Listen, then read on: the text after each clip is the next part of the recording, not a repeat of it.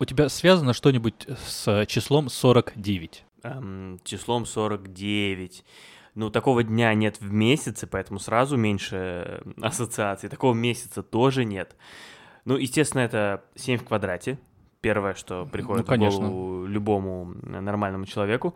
Ну, помимо этого, наверное, нет, а у тебя? Тоже нет. Я пару раз, когда мы начинали выпуски, рассказывал какое-нибудь значение э, номера нашего выпуска. Да. И я думал, что и в этот раз не обойдусь без этого. Ну, потому что первый выпуск сезона. Хотелось угу. вот, знаешь, вот начать 49, что-нибудь классное. Я зашел в интернет, и ничего. Ты представляешь, я вот нашел только то, что это во всяких нумерологических там темах, сферах это что-то значит, 4 это что-то очень хорошее, 9 это вообще классно, а 49 mm-hmm. это вообще ну, просто безумие. То, что Рональдинho играл под 49 номером какое-то время. Кстати, 4 э, классно, а 9 отлично, а если их сложить, будет 13. Многие считают, что это не очень-то и хорошо.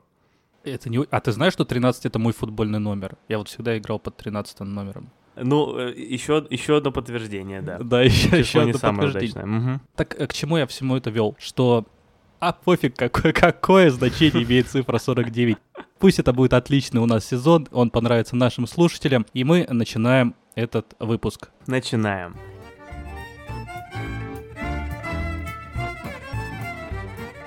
Привет каждому слушателю. Это подкаст «Еще полчасика». Шоу, где мы пытаемся разобраться в кино и отлично проводим время в процессе как минимум. Меня зовут Максим Матющенко, со мной сегодня в 49 раз, но впервые в третьем сезоне и впервые в 2022 году мой друг и второй ведущий нашего подкаста Макс Чконя. Привет, Макс. Всем привет, привет, Максим, привет, э, любимые наши слушатели. У нас сегодня, ну что может, что может быть в первом выпуске сезона, если не наши, не наши воспоминания о новом годе, о новом году? о празднике, о том, что мы посмотрели почитали, поиграли. Да вообще что мы, вот что для нас а, было важного в эти, в эти новогодние дни? Да, да, давай поговорим про наши успехи новогодние. А, ну смотри, какие-то мои успехи изображены прямо на моем праздничном свитере. Тут видишь и подарки есть, и а, еда там снизу проглядывает, и даже вот а, кружка с пивом а, у меня на плече. Так что, ну какие-то успехи, знаешь, вот как а, татуировки на теле, вот сразу, сразу видны. А про какие-то придется говорить. И ты знаешь, э, в этот раз а, наши новогодние новогодние успехи начались еще до Нового года. Да, потому что еще до Нового года мы случайно или не случайно начали смотреть одно и то же кино, о котором хотим сегодня поговорить.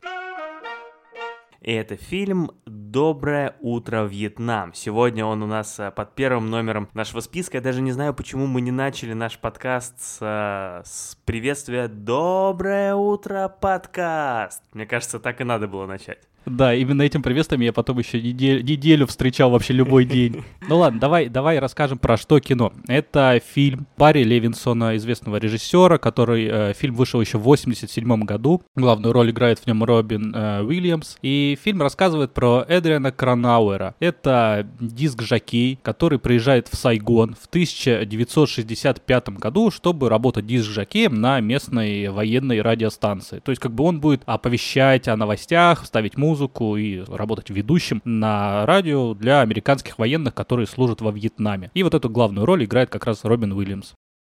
А сейчас вы услышите медоточивого Эдриана Кранауэра.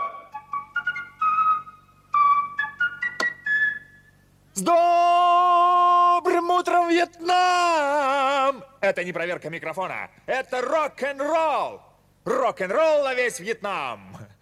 И сразу стоит сказать, что фильм-то основан на реальных событиях, Адриан Кранауэр — это реально существующий человек. Ну, основан так достаточно слабо основан он на реальных событиях, то есть многое там интерпретировано вольно, но вот такой человек был, во Вьетнаме он был, на радио он работал, это правда. А остальное уже там какие-то какие даже э, сцены в фильме вдохновлены реальными событиями, например, есть э, сцена, осторожно, спойлер, взрыв в ресторане происходит, и такое действительно с э, Эдрианом было. Но по большей части все-таки все остальное в фильме это уже художественный вымысел. Как тебе кино, Макс?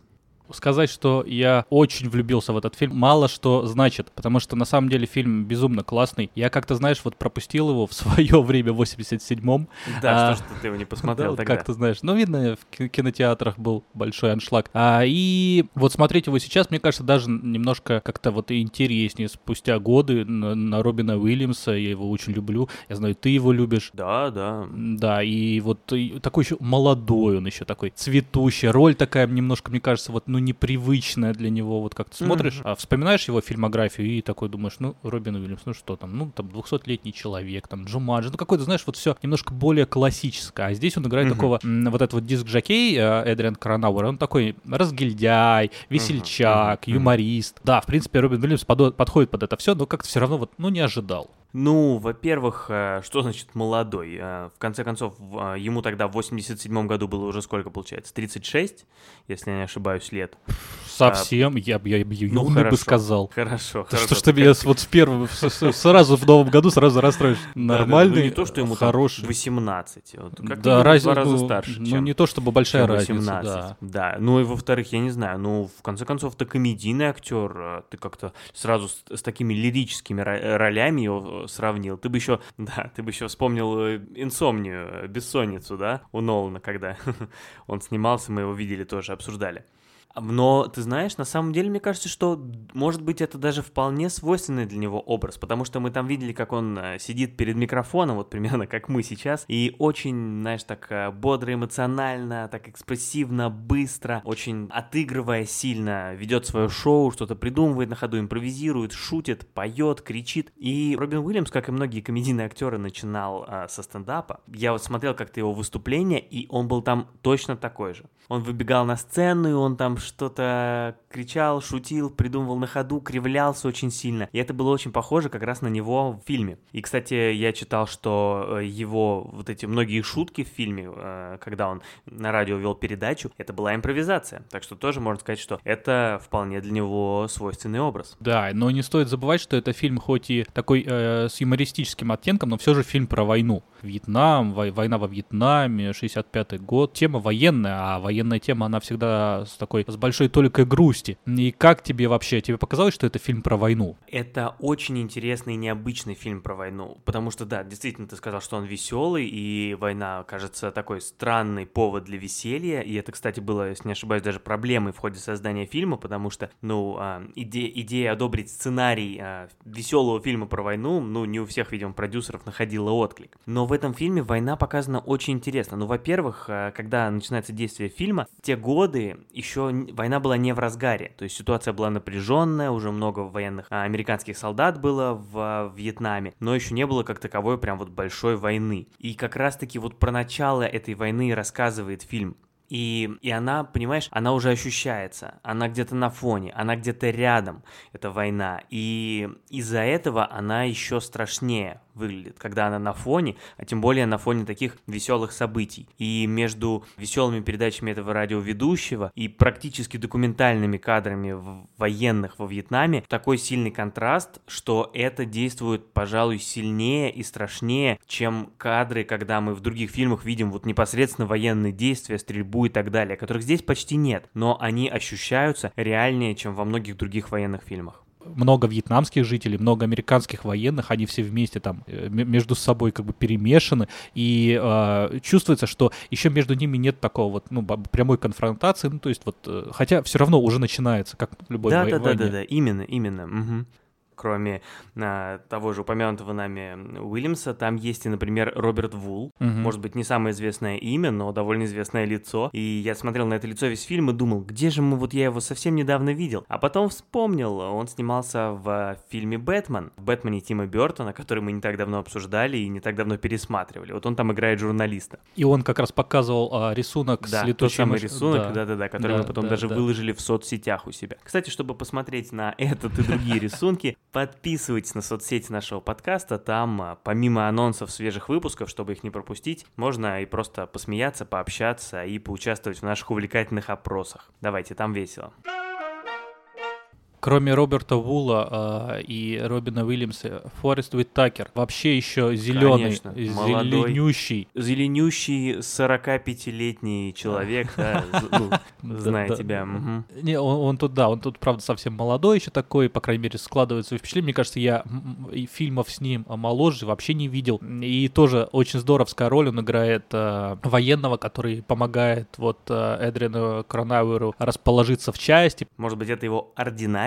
А, Оруженосец. Это его э, Санчо Панса. И с чем бы я хотел сравнить «Доброе утро, Вьетнам», это с «Уловкой 22». Это одна из моих самых вообще любимых книг, хотя я не люблю ни книги, ни Хотя фильмы. я не люблю книги, да, да. Не люблю Понимаю. книги и фильмы про войну. Ну, на самом деле, не самая моя близкая тема, но вот «Уловку 22» Надо сделать вообще... про это. Да, и я бы сравнил ее и с книгой. И еще совсем недавно, там, три года назад выходил сериал, который сделал Джордж Клуни. Вот это вот э, какая-то, знаешь, комедийность, трагикомедийность, очень, э, очень, вот, знаешь, такими отголосками, что вот там, что Мгм. здесь одно настроение. И, пользуясь случаем, посоветую сериал «Уловка 22». Классный, классный. Ну, а уж книга вообще нет слов. А, ну, если подытожить, я бы сказал, что «Доброе утро, Вьетнам» — замечательный фильм, который отлично смотрится даже сейчас, тем более там Робин Уильямс, тем более он веселый, тем более очень интересно рассказывает о войне, поэтому я его советую практически каждому слушателю.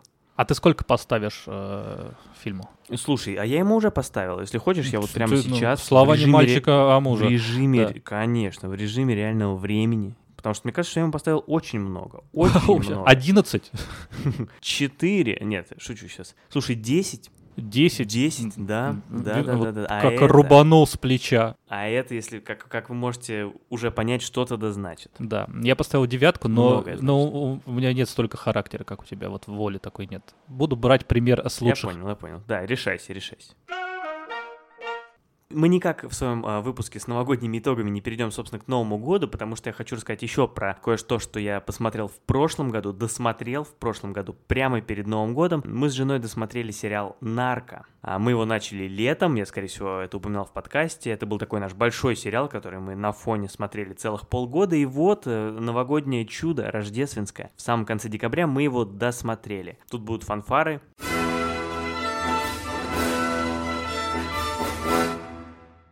Три сезона, 30 серий, 30 часов жизни а, потрачены абсолютно не зря. Возможно, лучший способ потратить 30 часов жизни – посмотреть сериал «Нарко». О чем же сериал? Основанный на реальных событиях сериал, хотя и художественный, который рассказывает о борьбе с колумбийской наркомафией. А В первую очередь со знаменитым Пабло Эскобаром, с картелем Пабло Эскобара. И не только с ним. Собственно, мы вот наблюдаем, как э, доблестные американские и не только американские специалисты из э, Drug Enforcement Administration, то есть из управления по борьбе с наркотиками американского, как они вот работают в Колумбии и сражаются не всегда буквально, да, а иногда и буквально с вот э, колумбийскими наркопреступниками, теми самыми нарко или наркос в оригинале. Очень интересно. Ты смотрел, кстати? Конечно, конечно, смотрел, Слава но богу. больше всего мне в нем нравится, ну как больше всего, одна из Мгм. таких важных вещей, я бы сказал, что там нет, знаешь, такой романтизации вот этого вот всего наркобизнеса, О, то есть Да, м, точно. там, да, там Эскобар, ну и другие нарко... Эскалоп. Да, воротилы. А, Мгм. показан, ну, как бы, это обычные люди, да, там они есть э, хорошие, да, положительные стороны, есть плохие стороны, кроме того, что они еще и наркотиками занимаются. Но, тем не менее, там нет такого, что думаешь, вот Эскобар, он лучший, ну, главный герой, а эти Да, да, я не знаю, есть ли ФБРовцы. кто-то, кто-то, кто болел за Эскобара, хотя это практически главный герой фильма, и мы видим его почти большую часть времени. Вот, ты очень хорошо подметил, я это даже не записал в план, а, но когда я только начал смотреть этот фильм, это было моим одним из первых впечатлений. Я подумал, я вспомнил, как 20 лет назад, когда вышел сериал какой-нибудь «Бригада», когда все хотели быть преступниками, посмотрев этот сериал. Вот после просмотра фильма «Нарко» совершенно не хочется быть э, наркобароном, поэтому вот, да, это очень интересно. Ну или просто, может быть, потому что прошло 20 лет. А сериал еще породил, наверное, мой самый любимый мем, это где э, Эскобар... ну, Э, вот, Дра- Дратути. А, нет? Нет, нет, а Дратути, да, мне тоже нравится. А, Нет, где Эскобар, там а, три картинки совмещены, где он стоит очень задумчивый, ну, с разными подписями, но мне очень он нравится, я всегда веселюсь, даже вот спустя, сколько, пять лет уже, наверное, есть, все равно всегда мне Да, я видел этот мем раньше, наша любимая рубрика, где мы пересказываем мемы. Я видел этот мем раньше, и только уже к концу там второго сезона понял, ой, это же, это же оно, это же оно, это же на- нарко. Я еще хочу отметить, что сериал, м, мы смотрели его в оригинале, и в оригинале он практически на испанском, потому что, ну, большая часть диалогов, она на испанском языке. То есть все показано, как оно есть. То есть так как почти все действие происходит в Колумбии, то почти все э, диалоги там, соответственно, на испанском языке, или, как, как думает Макс, на колумбийском. Ну, то есть, естественно, местные там э, какие-то колумбийцы, они друг с другом разговаривают не на английском. На английском там, может, кто-то в посольстве только говорит, и то не все. И это очень интересно. Можно сказать, что это добавляет колорита, и это действительно так. А, Но ты, ты же знаешь испанский Э, си. Э, Un да. poco. Но ты смотрел же... Hablo на-. Ну, послушай, ты же меня... ты же Облито, ты же- Это по чуть-чуть, скажи мне, ты смотрел, вот он идет на английском сериал и с суб- субтитрами испанскими, ну, в смысле, Си, пер- си. перевод на, англи- на английский, э, когда говорят на испанском. Э, Ну да, да, да. Речь на испанском, субтитры на английском. Так. Все, я, я просто А уточнил. это, это, все- это весь вопрос был, да? У меня еще вопрос, э, как ты смотрел «Доброе утро, Вьетнам»? Да. А, тоже смотрел в оригинале, но там чуть более забавная история случилась, потому что на кинопоиске, где мы смотрели Доброе утро Вьетнам, там не, не было субтитров Мгм. вообще никаких. А на русском его смотреть не очень хотелось, тем более, что дубляж там был одноголосый. Я сейчас не очень хорошую рекламу, наверное, делаю. Но тем не менее, а, смотрели в оригинале, и в оригинале порой было сложновато. а, потому что там и вот эти вьетнамцы не очень хорошо говорят на английском, и Робин Уильямс не очень хорошо говорит на английском, когда он говорит очень быстро и очень много шутит, и там сплошные каламбуры, и ничего не понятно. В общем, местами было тяжеловато, но там через какое-то время осваиваешься и начинаешь, ну, как- немножко привыкаешь к тому, кто как говорит, и в целом все понятно и здорово. Но оно того стоит, конечно. Мне кажется, надо смотреть в оригинале просто ради того, чтобы вживую послушать, как э, Робин Уильямс это все делал. Как Робин Уильямс учит английскому, там есть небольшая Да, часть да, с этим, да, да, да, и тут вас может Робин Уильямс учить английскому, если смотреть этот фильм в оригинале. Да, да, особенно если вы вьетнамец. А мы, скажи мне, мы после каждого фильма и сериала сегодняшнего будем «Доброе утро, Вьетнам» опять обсуждать, да? Да. То есть сейчас мы вот поговорим про экспорт Реймонда и... Ам, А это просто прием такой к «Доброе утро, сквозной э, линии через весь выпуск, да. да. Ладно, все. А ты А, вот за спойлеры, экспорт Реймонда. Заспойлерил, да, да. Теперь давай к этому сериалу. Вот я еще ошибся специально сейчас. Название которого у вас уже на устах. Давай, теперь пускай оно на устах у тебя будет. Экспорт Реймонда это документальный фильм, который вышел еще в 2010 году и был, по сути, э, снят, написан, спродюсированным одним человеком, э, Филиппом, Роз- э, Филиппом, Да. Филиппом Розентайлем. Это человек, который создавал такой э, ситком, как «Все любят Реймонда». Это ну, известный американский ситком, очень популярен в Америке, да и, в принципе, во всем мире он ну, достаточно известен. И документальный фильм «Экспорт Реймонда» рассказывает о том, как этот э, Филипп Розенталь приехал в Россию, чтобы адаптировать этот сериал для нашего телевизионного рынка. Классическая такая история, что вот у нас решили переснять американский сериал, и вот его создатель приехал, чтобы консультировать, помогать выбирать актеров, и этот сериал э, «Все любят Реймонда» превратился у нас в Ворониных. Да. А Ты что хотел у нас э, опять бригаду упомянуть? Да, да, да, было бы очень неожиданно. Любят Реймонда превратился в бригаду. Да, было бы смешно. А, но нет, это Воронины, это один из самых долгоиграющих э, российских ситкомов в итоге стал. Его закрыли совсем Уступает, недавно. может быть, только улицам разбитых фонарей, нашим любимым. Да, тоже любимым, ситкомом. А, да. в общем-то, это документальный фильм. Вот экспорт Реймонд, он приезжает, он помогает. Тут, э, тут проблемы, конечно, тут э, такая какие-то российские, российские реалии. А, Никаких проблем.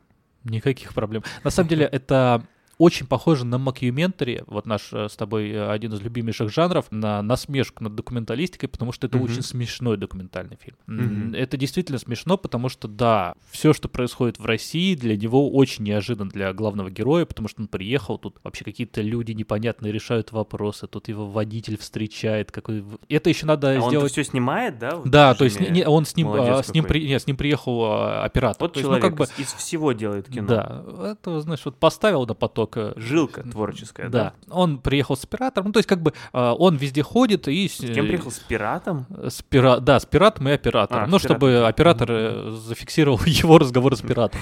Я приехал с пиратом, чтобы сразу спиратить э, сериал, если он появится, и потом на DVD его продавать. Да, надо сделать ремарку, что э, съемки идут где-то это 2008 год. Да, я поэтому и сказал про DVD. Да, хотя экспорт Реймонда вышел еще в 2000, э, уже в 2010-м, но я так понимаю, там просто был продакшн какой-то, а... э, Вор- Воронины вышли в 10-м. А, Рей, э, вот Рей- этот да, фильм. вот, вот эта документалка Слушай, запутанная, очень запутанная история, потому что тут сразу три пере- пере- переплелось, и про Реймонда, Да, и про ну вот Воронина, вот приехал, этот послушай, экспорт. приехал Фи- Филипп в Москву, Мгм. и знаешь, мы когда еще смотрели, такие, а Москва такая, знаешь, вся в рекламе еще, вот, э, вот 2000, вот, ну, там, начало, Да, да, э, и как еще, они не, еще не похорошела Москва. Да, да, еще конец нулевых, но на самом деле такие отличия большие. Просто мы м, по рекламе, там где-то была реклама, то ли ЦУМа, то ли ГУМа, новая коллекция весна-осень 2008, да, там что-то. Мгм. Можно было понять, что съемки проходят вот в 2008 году. И реально очень много таких вот, ну вот то, что там, там какие-то палатки. Ну то есть на самом деле э, можно, там очень много Москвы показано. Да. И главный герой еще классно приходит к вот сценаристам, к, к- к создателям наших Ворониных тогда еще. И знаешь, э, вот это вот, э, нам с тобой, ну, немножко знакомые такие вот эти вот павильоны для съемки. Он там идет, Да, там да, да, везде да. сырость, холодно, там чуть ли не крысы, везде бродячие собаки. И- и- ну и он смешно, конечно, это все комментирует. Комментирует многие такие смешные вещи. У него там водитель российский смешной. На самом деле это немножко такая фильм чуть-чуть связанный со мной, потому что моя жена была задействована в начале там еще э, обсуждения, когда Ворониных хотели адаптировать, ну вот с авторами э, сериала, да, и она тоже там как бы Уже Ворониных хотели адаптировать. не- Не Реймонда, да, а да, вор- еще и да. Не-не-не, это американцы хотят обратно вернуть просто. Да, переадаптировать. Да. Короче, на самом деле это смешной документальный фильм, который будет интересен тем, кто любит посмотреть, как адаптируют э, ситком, ну вообще сериалы для нашего рынка. И это просто очень смешно. Ну и вот, мне кажется, большой все-таки Мгм. довесок это то, чтобы посмотреть, как жила Москва в 2008, там, 2009 году. Да, да, да. И понять вообще, как она изменилась. И это Да. как раз отличный повод, чтобы напомнить, что наш подкаст сейчас э, номинируется на грант э, правительства Москвы по поддержке э, аудиовизуальных э, патриотических шоу. Поэтому э, мы больше здесь будем говорить э, в наступившем сезоне про то, как похорошела Москва. Золотые купола должны заиграть у нас. Но, но, но э, да. алгоритмы не Но поймут. Газманов, но Газманов сегодня не смог. Я верю, что это правда. А мог бы сказать «знаю». Мог бы сказать, потому что... Потому что так называется сериал, который я смотрел на новогодних, и, видите, даже заб- забыл, как он называется уже. Да, я знаю, что это правда. Так называется сериал, мини-сериал. Что, что еще о нем можно А, сказать? да, в принципе, достаточно. Хороший В принципе, сериал. Да, достаточно. А, сериал вышел в 2020 году, 10 мая. Видишь, как успели, да? Подсуетились. Это драматический сериал, который рассказывает историю двух братьев, которые живут э, в маленьком американском городке. Один из этих братьев психически болен, он шизофреник. А другой брат, кстати, это братья-близнецы, что тоже стоит отметить. А другой брат, ну, ему тоже приходится непросто, потому что вот у него такая ситуация в семье, и это не единственная проблема, с которой они сталкиваются и, и через которую они пробираются на протяжении шести увлекательных серий. Вот такой вот э, сериал. Я должен сказать, что сериал замечательный. Один из лучших, который я посмотрел э, в ушедшем году. Вот так получилось, что я его посмотрел уже после того, как мы подвели итоги, да, года. Но сериал просто шикарный. В общем-то, на всех уровнях он мне очень понравился. И история. Это, кстати, экранизация книги. Да, экранизация книги, которая вышла еще в 90-х, мне кажется, году в 94-м. Мне нравится, что я как будто с геймером всегда говорю, как, как будто с геймером. На всех уровнях хороший сериал. Да, да, да, да. А я думал с того, что я сейчас на стримера как-то похож. А, не, на стримера это тоже похож. Не, а как в новогоднем свитере. у- уровень с боссом? На-. Нормал там? Сложный? Нормал, нормал вообще. э, Концовка просто держала за душу. Там такие, такие повороты. Но давай про, про э, NPC. В главной роли снимается Марк Руффало. Мгм. Тот самый, наш любимый. Если честно, как-то вот он немножко пропал с радаров, личных моих радаров, у меня их несколько. В последние пару лет что-то я с ним ничего не смотрел. Ну хотя ты все вселенную. Марвел ре- ре- редко смотришь просто. Да, да, да, да. Поэтому он там Железного Человека правильно играет. И вот Ну как, Доктора Стрэнджа, это что? А, ну да, да. И я поэтому как-то вот э, его особо не видел, да, он был занят в, во вселенной Марвел, и вот наконец он снялся в чем-то нормальном. Он играет сразу двух братьев, обоих вот э, братьев-близнецов, и он, конечно, бесподобен в этой роли. Просто когда видишь, как он играет двух людей, одновременно таких одинаковых и таких разных, один, ну, как я уже сказал, э, психически больной человек, другой тоже у него э, не все в порядке в жизни. Это, конечно, очень впечатляет. Одна из вообще самых классных актерских работ, которые я видел за довольно большое время. У Юна Макгрегора была классная роль с близнецами в третьем, кажется, сезоне Фарго. Да, да, да, в третьем сезоне Far Cry.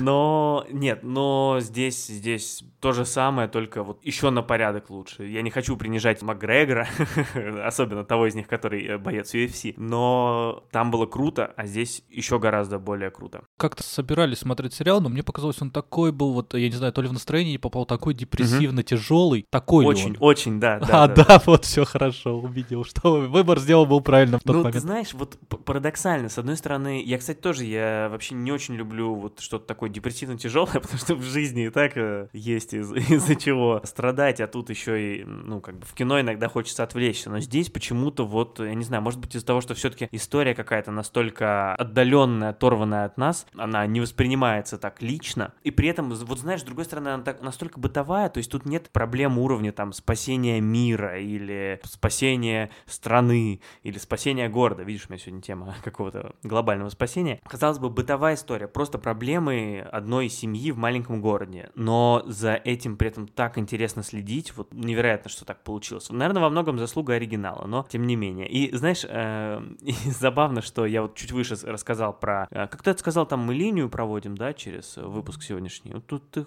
это ты вот в нарко. Испанский язык, а я знаю, что это правда итальянский. Ну, Не потому весь. что Руфало итальянец. Я не знаю, я, Я его тоже не знаю, не но- смотрел, да. Но его персонажи в Мгм. этом э, сериале, они оба, ну, потому что они братья-близнецы, они оба, да, из итальянской семьи, поэтому там, не вдаваясь в подробности, звучит итальянская речь, и вот местами было забавно после «Нарко» посмотреть сериал теперь частично на итальянском. Но помимо самого Руфала, классный подбор актеров, Арчи Панджаби, Кэтрин Хан, Роб Хюбель, эти имена почти ничего не говорят почти никому, но очень хороший состав актеров, все такие яркие, образные, прям такие характерные персонажи получились. Опять же, во многом, наверное, заслуга книги. Но что забавно, несмотря на то, что сериал очень драматичный, вот эти все люди, Панджаби, Хан, Хюбель, они все встречались в эпизодах э, почти всех наших любимых ситкомов. Да, а Арчи Панджаби. А она, если посмотреть, она вот и в Бруклин 9.9 играла. Да, Да, какого-то детектива, да, там встречалась. То есть лица знакомые, ну, ну, может быть, не настолько знакомые, там, как вот какие-то крупные, известные комедийные актеры. Но просто забавно, что а, у них у всех такой именно ситкомовский бэкграунд, и вот тут они в, так- в таких крупных ролях в таком э, фильме. В общем, э, очень рекомендую всем, кто хочет посмотреть немного драмы, немного хорошей истории, классных персонажей и бесподобного Марка Руффала. Он, кстати, за, а, за этот фильм получил там что-то. Что-то вот за что, что получают за хорошие роли в сериалах? Золотой глобус. Золотой М, Глобус, да? Ну вот он, он, что-то получил. Нет, ну подожди, что мы здесь эти с тобой, что ли? Какие-то непрофессионалы? Золотой глобус. Э, Лучшая мужская роль у Марка. А, ты уже проверил, да? Да, конечно. А, ну Эмми. всё, с- ну А, вот, Эмми, богу. лучшая мужская Эми роль. Адамс? Э, э, И, ну, я уж не знаю, как там. э, Светские новости я не настолько готов. А лучшая мужская роль э, Эми получил тоже Марка Руффало. Он был еще номинирован и в «Спутнике», и в выборе телевизионных критиков. Там только номинирован. но- Спутники Лайт или А, э, это то- Ви, это в каком? а второй дозы просто, да. И э, в премии кино, э, гильдии киноактеров тоже Марк Руффало получил. Да, да, ну, в общем, достаточно, достаточно. Кстати, пишут, что э, сам Руффало очень хотел сняться в этой роли, потому что она отчасти пересекается с его историей. У него тоже там были проблемы, была болезнь тяжелая, у него э, там как раз-таки с братом была трагичная история, его брат погиб. В общем, отчасти пересекалась эта история с историей самого Руффало, и, видимо, очень ему отзывалась, поэтому он хотел сняться. Но комментарий э, Марка Руффало мы не получили, потому что не просили. А он бы и не дал. Максим говорит, посмотрите, я знаю, что это правда, а я вам говорю, не смотрите наверх. Ой, ладно, а, в общем-то, да, кто еще не говорил, не смотрите наверх, э, и почему бы нам об этом не поговорить? Это новый фильм, который Да, Адам- да, да, да, да. Адама Маккея вышел на Netflix еще вот за какое-то время, там, до Нового года, с а, Леонардо Ди Каприо, Мэрил Стрип, Джоной Хиллом, а, с Слушай, Кейт это Адама Бланшетт. Маккея фильм? Да, Адама А Маккея. я не знал. Ну, Мой- так, э, это ж мой любимый Да, режиссер. вот если бы знал бы, ты бы уже раньше меня бы рассказал. Он же как как раз-таки снял «Копов в глубоком запасе», которых я тут нахваливал уже. Ну, да много чего снял, что я тут уже нахваливал. Он Мой вла- любимый режиссер. вла- Да, да, Про свежайший фильм, которого я не знал. да. А, он же власть снял, ты же любишь так Да, власть. да. обожаю. Один из моих Да, любимых фильмов. игра Мгм. на понижение. Ладно, э, в общем-то, это сюжет про то, что два ученых, два астронома узнают, что на планету летит комета, которая уничтожит практически все живое. Ну, может быть, не все живое, но как бы принесет очень большие разрушения и выжжет большую часть э, Земли. Я рассчитывала траекторию весь день, и результат один и тот же. Столкновение с Землей через 6 месяцев и 14 дней. Согласен. Ну так, так, кстати, бывает. Вот, э, в принципе, в газете «Оракул» э, такое, такие истории практически каждый месяц. Да, и вот поэтому из-за таких газет «Оракул» э, этим ученым особо и не верят. Они пытаются А, вот достучаться до правительства, ну, конечно, США, потому что США решает все такие вопросы с кометами. Ну, да, все мировые вопросы с кометами — это к США. Но Мгм. как бы правительство не очень к ним прислушивается. Хотя на самом деле, вот, а, знаешь, это не очень свойственно правительству США, потому что а, в любой такой ситуации они, мне кажется, должны а, отправлять Брюса Уиллиса с его нефтяниками, Конечно. бурить скважину на астероиде, на комете, все. И... Ну а как? Потому что известно, что все астероиды, они все летят прямиком в США. да, Вот да. Оно так расположено на поверхности. Ну, э, а потому что все стремятся попасть в США, и вот... А там зеленая карта, все дела, да. И кометы даже, да. Ну, в общем-то, это такая сатира, да, на какой-то вот современный мир. Ну, я буду краток, потому что, мне кажется, не смотреть наверх уже очень много обсуждают. Мне фильм понравился. Понравился, это смешная сатира местами, немножко прямолинейная, потому что, знаешь, а вот от Маке ждалось что-то вот чего-то такого, знаешь, еще чуть- чуть-чуть потоньше. Но. Это небольшая Как проблема. в фильме было- «Копы в глубоком запасе», да. да, было смешно, было хорошо, было остро. А, есть какие-то, знаешь, такие, э, ну, такие отсылки прям видны, что там в какой-то момент люди начинают говорить, что они не верят в существование кометы. Это очень Мгм. напоминает про пандемию и вот. А на самом деле я где-то читал такое мнение, да, что кто бы не смотрел этот фильм, там, или там, э, сторонники вакцинации, или противники вакцинации, что все все равно видят себя в виде главных героев, потому что а, одни видят, ну вот, мы же говорили, что вакцинация нужна, а другие, ну вот, мы как главные герои. Мы говорили, что вакцина зло, и вот они, главные герои, олицетворяют, что вот комета летит, и им никто не верит, и они такие же. Ну, Просто здесь э, смешно, что на самом деле э, ассоциировать себя с главными героями может быть любой человек, вообще поклонник плоской земли все равно, все равно будет об этом думать. Но что интересно в фильме, что мне показалось, что вот, знаешь, мы с женой его посмотрели, нам очень понравилось, и вот с каждым днем нравится все меньше. Вот такое, вот, знаешь, странное, что ты вот как вспоминаешь, и оно быстро забывается очень. Вот если да даже взять э, того же Маке, э, не знаю, игра на понижение про финансовый кризис, она не, это не сатира, но тем не менее просто она, вот знаешь, вот как-то вот въедается. Вот, вот Еще как, да. Прям как и сам кризис, да. не смотреть наверх, мне кажется, через там полгода он уже, ну, вообще, вот, вот забудется. Что интересно еще, музыка. Там нет какой-то, хотя там играет Ариана Гранда, а, тем не менее, там, м, что интересно, мы смотрели с женой, она говорит, вот музыка как в «Наследниках». И в итоге оказалось, хотя я такой подумал еще в тот момент, Адам Маккей, это же исполнительный продюсер «Наследник». Ты подумал еще в тот момент, «От- откуда я знаю, я не разбираюсь в музыке.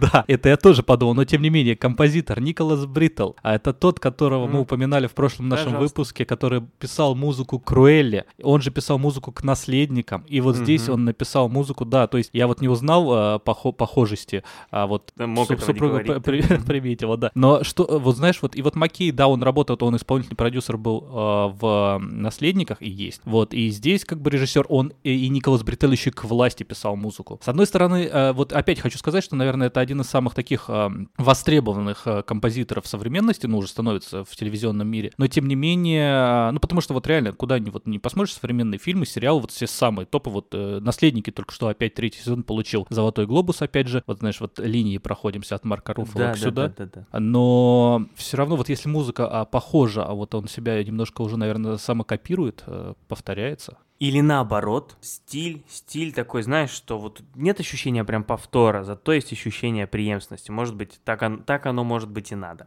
А я продолжу э, вязать э, вот этот свитер из нитей нашего подкаста, вот прям такой сейчас сразу за- закину стежок очень, не очень далеко назад. Вот только что я говорил про сериал «Я знаю, что это правда» и про актеров, э, ну, такого полуторного плана, которые снимались до этого в ситкомах и комедиях. И Роб Хюбель, упомянутый э, тремя минутами ранее, снимался, кстати, э, в том числе в фильме «Копы в глубоком запасе», которого режиссер, как вы, э, надеюсь, еще не забыли, Адам Маккей. Ну, просто вот ты назвал вот следующий, вот абсолютно случайно выбранный фильм, и вот, пожалуйста, такая сразу совсем совершенно предсказуемая связь, но тем не менее, просто вот ты меня упрекнул, что вот хотел подловить меня, вот а Арчи Панджаби, давай скажи мне, а вот я тебе про Роба Хьюбеля скажу. А, Продолжим, продолжим с новогодними успехами, и сейчас даже речь не про количество съеденного оливье и крабового салата, а про то, что мы посмотрели, мой личный, персональный, собственный новогодний успех, потому что жена такое, конечно, смотреть не стала. Это сериал «Дота. Кровь дракона». Ну что, изи катка. Изи э, катка с огурцами была съедена на Новый год. А вот такой вот сериал, это мультсериал, Э, ну, э, те, кто слушают наш подкаст давно, мы упоминали его еще перед Новым годом, когда я говорил, что вот, Netflix сейчас снимает э, много анимационных сериалов по играм, и вот среди них есть Дота Кровь Дракона. Вот, это слышали те, кто смотрит наш сериал, слушает наш подкаст давно, они вот это уже знают. Прям до Нового года слушали и уже, значит, давно знают. Да, да, вот если вы слушаете уже третий выпуск, то вы уже слушаете. Настолько давно нас слушаете. Вообще, очень давно. С прошлого года еще.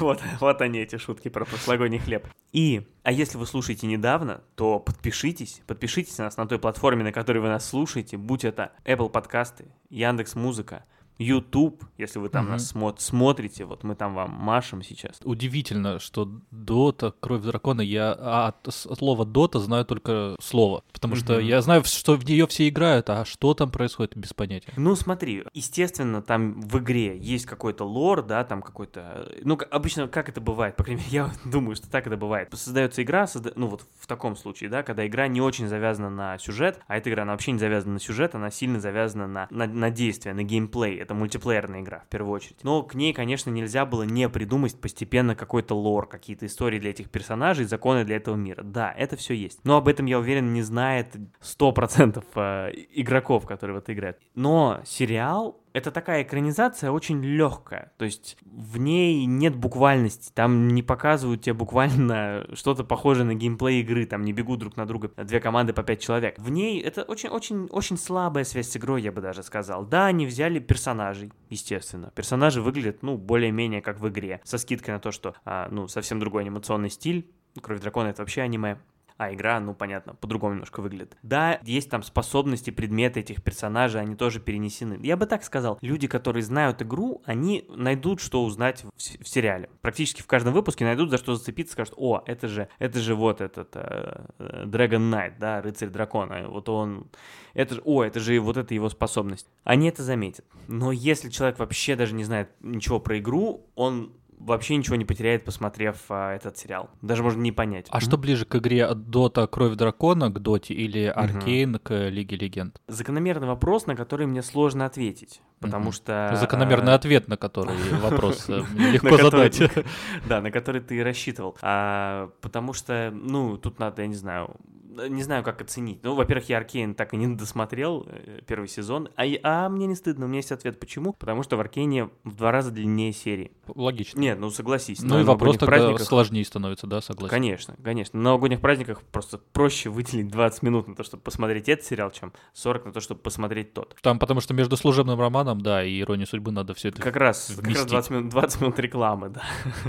Собственно, поэтому пока оставим вопрос без ответа. Я надеюсь, что мы посмотрим Арки. Но это же еще и в игру надо поиграть, понимаешь, чтобы ответ был такой, основанный на чем-то. А, вот так. Так что, я не знаю, это как считается, хорошая экранизация или, или должно было быть буквально, чтобы прям показали все как в игре, вот геймплей. М? А мне нравится, чтобы авторы интерпретировали по-своему мир, лор. Там, я не знаю, ну, как да, в играх, да. так Да, я, я знал, я знал, что это так. А, но вообще я не ожидал, если честно, что мне так понравится аниме. В целом, сериал мне понравился, да. Я не знаю, нужен ли тут синопсис, но на всякий случай скажу пару слов. Да, он рассказывает про то, как Девиан, рыцарь-дракон, повстречал там других персонажей, повстречал Мирану, принцессу Луны, а, у которой там свой, свой э, квест, и вот он оказался втянут в череду достаточно важных событий для... Ну, в общем, стандартный абсолютно фэнтези сюжет такой немножко сказочный, и вообще сама а, история такая очень сказочная про поход куда-то туда, встречу с а, могущественным волшебником. Уничтожить кольцо. Практически, да, про неземные артефакты, которые надо куда-то там доставить, про коварное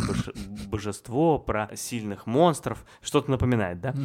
Да, ну практически любое фэнтези. Ну, такая абсолютно, в общем-то, довольно простая история. Посмотрим, может быть, будет интереснее в следующих сезонах. Но смотреть приятно, смотреть приятно. Как-то вот визуальный стиль, хотя никогда не был а, фанатом аниме, но почему-то вот озвучка очень хорошая, такие все голоса очень колоритные. Просто, знаешь, приятно смотреть и слушать. Вот такое ощущение довольно необычное у меня от этого а, мультсериала. Хотя, возможно, что не для всех. Как наш а, в, в, выпуск нашего подкаста на YouTube. Приятно смотреть и слушать, но, но может быть не для всех посмотрели сезон Великой. О. Сериал а, очень, очень мне он нравится. Сериал Великая с Эльфанинг, Николасом Холтом. Это тот э, сериал, который нашумел в России, потому что он рассказывает про эпоху Екатерины Великой. О которой знать они ничего не знают и снимают там. Да, да, то, что там многих русских, ну то, что многих часть а, а, русских людей играют темнокожие актеры. А, такого в России не Не бывает. Да. Я, я не помню, рассказывал ли я в подкасте, но сериал мне очень нравится и первый сезон был вообще шедевром. Великий сериал, ты бы так сказал, да? Ну, вот я, я, кстати, я вот, знаешь, я э, редактировал эту шутку у себя. Я не назову его великим, но сериал классный. И вот второй сезон, он начал выходить еще в октябре, и к зиме закончился как раз, и вот новогодние праздники поспособствовали его просмотру. Сериал здоровский. Мне очень нравится. Знаешь, вот что интересно? Я, в принципе, нормально относился, потому что он не подается как исторический, хотя там исторический сеттинг, и многие известные исторические личности, как Екатерина, Петр Третий, Петр Первый там появляется даже. Но все настолько перепутано, настолько не соответствует реальности, что а, а авторы об этом и заявляют, что это сериал, ну просто как бы, там есть эти персонажи, но к истории он имеет мало отношения, то есть там нет такого прямого. И... Примерно как а, Авраам Линкольн Линкольн, охотник на вампиров, да, вот. Ну, что-то, вот что-то там есть какие-то такие, ну, вот совпадения с реальностью, но это, это не важно. Если в первом сезоне еще там а, как-то, знаешь, там темнокожий актер в роли российского графа смотрелся, ну, чуть-чуть необычно, то во втором сезоне ты смотришь и думаешь, что, блин, да я уже и вообще, я уже настолько, я не хочу, чтобы его, его меняли. Да. да. Ну, то есть, ну, это, это сделано просто здорово. Это сатира, это смешно, это классно. Можно тут долго говорить про то, что, ну, надо как-то принимать такие вещи, вещи, что это, это, это весело. Но ладно, это уйду от этого. Во втором сезоне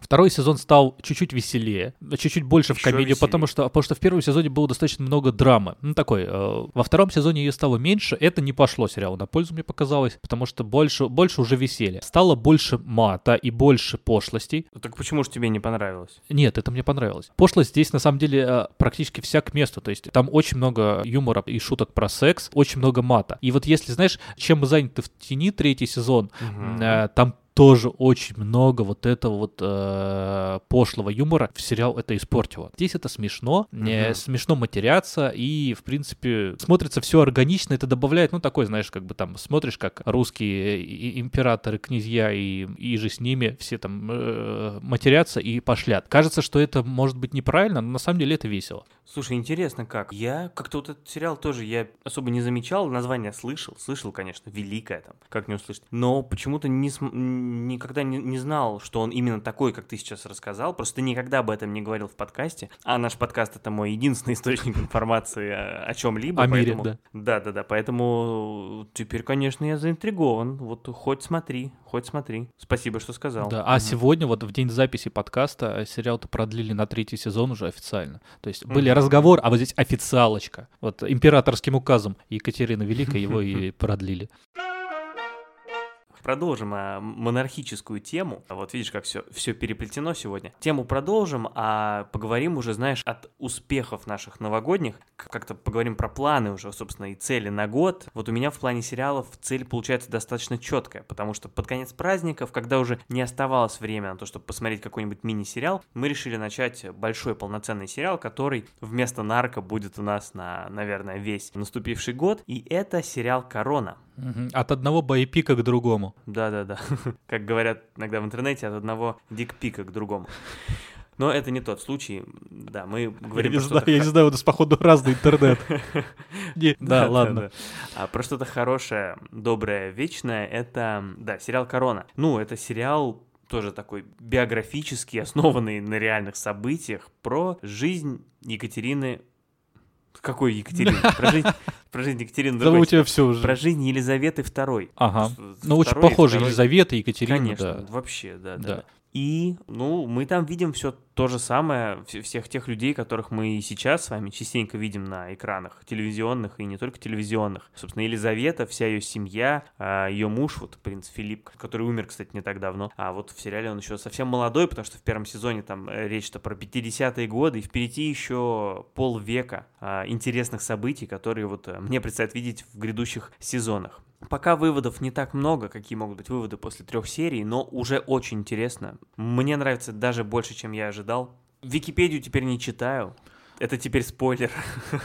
Правильно. Но ты еще перестал ее читать со, Ск- со Скобара. Да, это, кстати, правда. Я очень боялся случайно где-то прочитать, потому что все-таки, ну, реальные истории. Чем закончится история Эскобара, я очень боялся узнать, потому что, к счастью, я не знал. А У тебя там будет э, тоже небольшой лингвистический опыт. Ну, Это такой полуспойлер. А сначала у тебя был вот испанский, потом итальянский, а Мгм. здесь э, немножко валийского.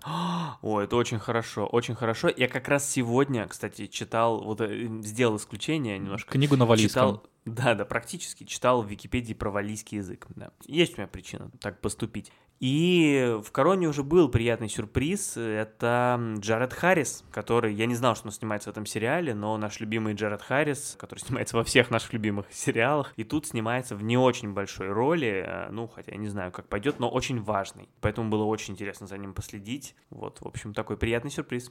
Будем ждать твоих э, резюме по этому сериалу. Да, да, да, да, да. Через год, через год приходи. Нет, я надеюсь, что вы сейчас, дорогие слушатели, не уйдете на год, но оставайтесь с нами на весь год, и э, когда я, мы все досмотрим, я обязательно расскажу немножко больше про свои впечатления от этого сериала. А если вы его еще не смотрели, то начинайте смотреть прямо сейчас. Вот у нас будет с вами такой параллельный смотреж. Вы будете смотреть, я буду смотреть, и будем с вами делиться впечатлениями. Кстати, для этого, еще раз напомню, можно нам везде написать. А у меня, знаешь, есть э, новогодняя традиция такая, когда я хочу посмотреть что-то вот старое, что-то великое, но что я не смотрел. Ирония судьбы или с легким паром, да? Да, вторая часть. А, она в- не очень старая, правда. Но, тем не менее, в этом году мой выбор пал на ситком «Сайнфелд». Мгм. М, Мы его уже упоминали у у нас в Упоминали. подкасте, да. Я, я напомню, напомню, как это было летом, когда я рассказывал, что мы досмотрели Ездил на ситком раз... «Veep» А, мгм, да, не то. с Джулией Луи Дрейфус. Я тогда с интересом узнал, что она как раз снималась в Сайнфилде, была одной из главных героинь этого ситкома, и посмотрел несколько серий, вот так для общего развития. Так что могу поддержать разговор сейчас. Да, ты поддержи. Я посмотрел, пока вот я а я начал. уже, я уже поддержал все. Я посмотрел, я посмотрел а, полтора сезона, а в сериале их 9. Ну, это обычный ситком, 20-минутные серии, смотрится он очень легко. Чем э, знаменит Сайнфелд? Это один из самых таких каноничных американских ситкомов. А, он там получил кучу наград, а многие журналы его там, а, вот э, TV Guide поставил на первое место среди э, лучших американских шоу. Антенна Теле 7 тоже о нем очень. Entertainment Weekly поместил Сайнфелд на третье место, на третье место в э, среди 100 величайших американских шоу, а его обошли только Симпсоны и Клан Сопрано, точнее Клан Сопрано на первом, а Симпсоны на втором. То есть, ну, Сайнфелд это вот большой такой памятник американской э, телевизионной комедии. И он рассказывает про Джерри Сайнфелда, это вот э, это реальное имя, это э, стендапер, и вот рассказывает про его жизнь. Ну, это типичный ситком, да, он живет, это комик, который живет, у него там друзья, он влюбляется, он расстается, у него родители, то есть все обычно, то есть пра- практически это такой предвестник э, сериала «Друзья» в какой-то мере, потому что Но если бы друзья были реально существующими еще людьми, которые действительно бы работали на всех этих работах. То есть Сайнфилд, он как будто бы действительно про жизнь, вот Джерри Сайнфилда, да. То есть события там вымышлены. Это, э, ты прости, что я тебя так перебиваю, это, это, это предвестник сериала Луи. Я-то думал, что Луис Си Кей это все придумал, это- этот формат, в котором, пока, в котором он снимает сериал, по сути, про себя, где его также зовут, где он также стендапер, фрагменты выступлений. И потом я смотрю, что 30 лет назад это все было уже у Сайнфилда. А знаешь, у Луи есть такое, что ты веришь, то, что вот Луи так живет и так вот, вот ходит выступать. А вот в Джерри нет такого. М. Да, ты как бы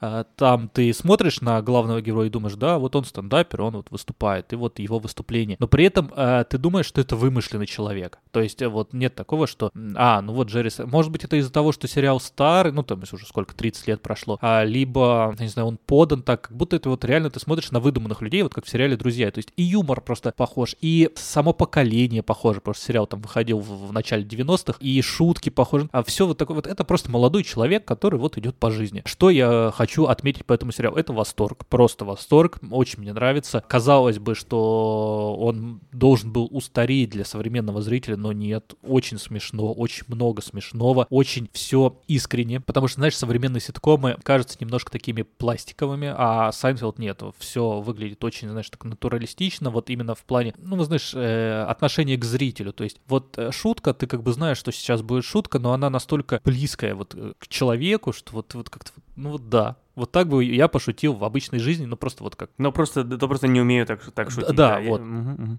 Что мне еще понравилось? Стендап мне понравился тем, что, знаешь, вот смотришь современный стендап, ну или тот же Луиси Кей. Очень много э, шуток про, опять же, про секс, про какие-то такие, знаешь, вот туалетный юмор. Но не в плохом смысле всегда, ну просто вот он такой, знаешь, там... Ну, жесткий, Жесткий, юмор, да, да через... понимаю. Нет, угу. в Сайфилде все очень обычное. То есть он шутит про пробки, он шутит про а, стирку белья в, там, в прачечной, он шутит, как знакомиться с родителями. То есть нет а, какой-то пошлости, и при этом это очень смешно. Я не очень хорошо знаком с историей стендапа, был ли это такой виток в стендапе, то есть когда либо это именно черта самого Сайнфилда, Джерри Сайнфилда, что он не шутил, а про это, либо это сделано для сериала, что он не шутил жестко, чтобы, ну, снимать сериал, потому что в начале 90-х все равно были какие-то чуть-чуть другие ограничения про юмор, про возрастные критерии для телевидения. И вот на самом деле смотреть э, стендапы, там тоже в начале стендап начинается серия, потом серия расходится, чуть-чуть затрагивая тему вот этого первого стендапа, там буквально минутного, и в конце заканчивается стендапом, тоже подводя итоги серии. Классный, э, смешной, добрый, э, но добрый, знаешь, не в таком смысле, что он прям семейный, нет, он просто для современного человека, и там все, все те же темы, то есть, ну, как бы что изменилось, mm-hmm. да, ну, изменилось то, что у них мобильных нет. А так, на самом деле, все, все то же самое, то есть юмор остался таким же универсальным. Классно. Кстати, Сайнфилд до сих пор я смотрел в прошлом году уже, получается, в 21-м, выпуск его стендап-концерт, комедийный special, который на Netflix он есть, который вышел в 2020 году. То есть вот, в принципе-то, ну, Сайнфилд еще актуален. Ну И да, но ему уже интересно... к 70 там. Да, да, да, он такой прям уже в возрасте, но очень, очень даже мне, мне понравился. Я вот рекомендовал бы даже посмотреть, там смешные шутки. Он, он, кстати, про свой возраст очень много шутит, это одна из главных тем этого, а, собственно, спешла. А и за, за кольцом у него тоже золотой глобус за роль в этом сериале. То есть тут, тут же, понимаешь, мы же не все подбирали-то зря. Вот мы, у нас да, тут выстраивали, все, да. выстраивали эту систему много-много, много часов.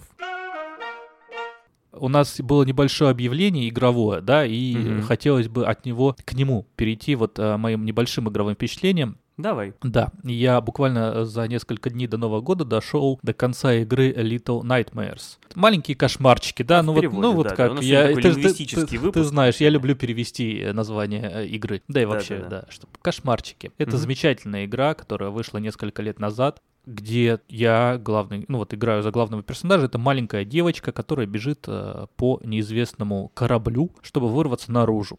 Здесь не буду особо рассказывать больше про сюжет, потому что, знаешь, такая двоякая вещь, что на самом деле в сюжет в игре не, ос- не, не особо рассказывают. Ты очинаешься, вот, раскрыв глаза, вот как э, в виде вот этого маленького а, ребенка в желтом плаще, и выбираешься из комнаты в комнату. Все.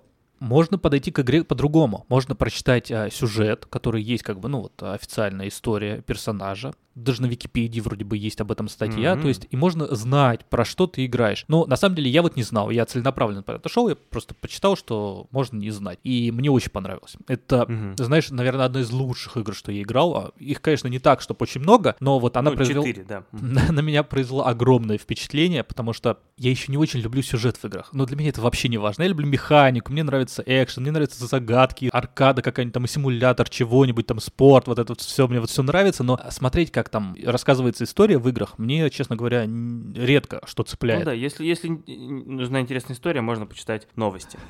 Но вот э, в этой игре я просто влюбился в историю. Ты играешь, и ты ничего не знаешь. Но к концу, даже не зная имен каких-то еще вещей, там нет вообще катсцен, то есть ты вот смотришь... Нет, там есть пара, ну, совсем таких э, маленьких. И это просто чудесно. И к тому, вот итог этой игры, никаких спойлеров, конечно же, но итог этой игры меня просто поразил. И вот что я хотел... Вот к чему все это хотелось бы привести? К тому, что у нас появилось небольшое дополнение к нашему подкасту. Ну, продолжи ты про Мгм. дополнение, потому что у Хорошо, тебя да, это да, хорошо да, я- получается. да. Ты Э, ждал, когда я освобожу это место. Ладно, хорошо. Э, На самом деле, если вы с нашим подкастом давно, аж с прошлого года, то вы могли заметить, что в нем стало меньше рассказов про видеоигры. Ну, как-то раньше мы больше себе позволяли про них говорить. Сейчас, сейчас меньше. Вот, собственно, и все, что произошло. Но это увлечение остается с нами, и, может быть, мы про него будем не так много говорить в подкасте. Кстати, если хотите, чтобы мы говорили побольше, напишите нам. А, но у нас появился свой Discord-сервер, сервер в Дискорде. А если вы интересуетесь видеоиграми, то вы знаете, что это такое. И, соответственно, там у нас складывается такое небольшое комьюнити людей, которые интересуются именно играми. Вот поэтому, если есть желание поговорить про игры или посмотреть, как мы играем, мы там иногда стримим, а, то вот приходите туда. Информация будет где-то в описании выпуска, как туда, куда, куда идти, собственно. Вот, поэтому, если вы любите видеоигры и хотите про них с нами говорить, то приходите к нам в Дискорд. Да, потому что вот к чему я вел, изначально Little Nightmares уже э, были небольшие стримы на нашем сервере, а сейчас э, мы с Максимом, ну как, э, вот э, мы делали небольшие стримы, которые, игры, которые мы параллельно проходим, э, благо Innocent Tale, это игра, из- известная же игра, да? Я Да, что, да, неправильно да, назвал? Я, я- я известная. неправильно... Не-не-не, наз- нет. нет, нет, ты переговори, ты переговори. Я, я удивлен, что ты не перевел. Ты же любишь переводить название игр. Как, как там А, это? Чума, Э, Чума, хвост. история, а, да, хвост, невинность, да. А, Да, лучше не переводить. Чумная история хвоста. Короче, чумовая история. Игра, да, про средневековье и инквизицию, про маленьких мальчика и девочку. В общем, мы с Максимом ее параллельно проходим, поэтому если вы хотите посмотреть на наши стримы, обсудить игру, даже, кстати, можно голосом иногда, потому что у нас, конечно, это сервер, там мо- можем и поговорить иногда, если э, захочется вам. А, то приходите, вот как все говорит правильно Максим, все ссылки будут в описании. Мгм. Ну и вообще это достаточно весело. Можем говорить не только про игры, но и про все остальное. Да, да. А если вы не хотите туда, но хотите как-то еще поддержать наш подкаст, то есть много классных способов. Назову как минимум два. Во-первых, расскажите о нем своим друзьям. Новый сезон — это самое время запрыгнуть в этот поезд, который вместе с нами весело едет к э, счастливому кинематографическому будущему. Поэтому расскажите друзьям про наш подкаст, пришлите им ссылки, пускай они тоже послушают. Привет, если вы друг, которому порекомендовал ваш друг. Мы очень вам рады. И второй классный способ — это наш Patreon, patreon.com slash полчасикаст. Ссылки, как всегда, есть везде. Приходите туда, там можно на нас подписаться и поддержать нас э, рублем, центом или чем вы захотите, какой валютой вы захотите. За это там предусмотрены классные нематериальные награды, например, э, какой-то дополнительный контент. Так что приходите, смотрите, подписывайтесь. Вы нам очень сильно поможете. А, Ну что ж, мы зато подвели с тобой еще и итоги э, нашего новогоднего времяпрепровождения. Достаточно большой, да, получилось? То есть, э, мне кажется, в прошлом году у нас Успели, список был да. меньше. Да, да, вот как-то я не знаю. Растем, да, Да, да, хотя праздники вроде не увеличились. да. Теперь мы будем ждать вместе с вами следующего выпуска, в котором мы будем обсуждать уже что-то другое, а точнее то, что ждет нас впереди. Да, и что мы ждем, и что мы. Нет, это не спойлер, об этом стоит сказать. Да. в следующем выпуске, а это, кстати, 50-й будет, юбилейный выпуск, а мы будем говорить об наших ожиданиях от 2022 года. Какие фильмы, какие сериалы, а может быть и что-то еще мы ждем. И, кстати, если вы что-то ждете, напишите нам в комментариях, и мы э, включим это в выпуск и тоже обсудим, расскажем, чего же ждете вы. А может быть и сами начнем это ждать. Спасибо тебе, Максим. Спасибо Да, вам, спасибо. слушатели, любимые вы Спасибо, наши. друзья. Да, да, да. Будем для начала ждать 50-го выпуска, который случится через две недели. Спасибо. Пока каждому слушателю.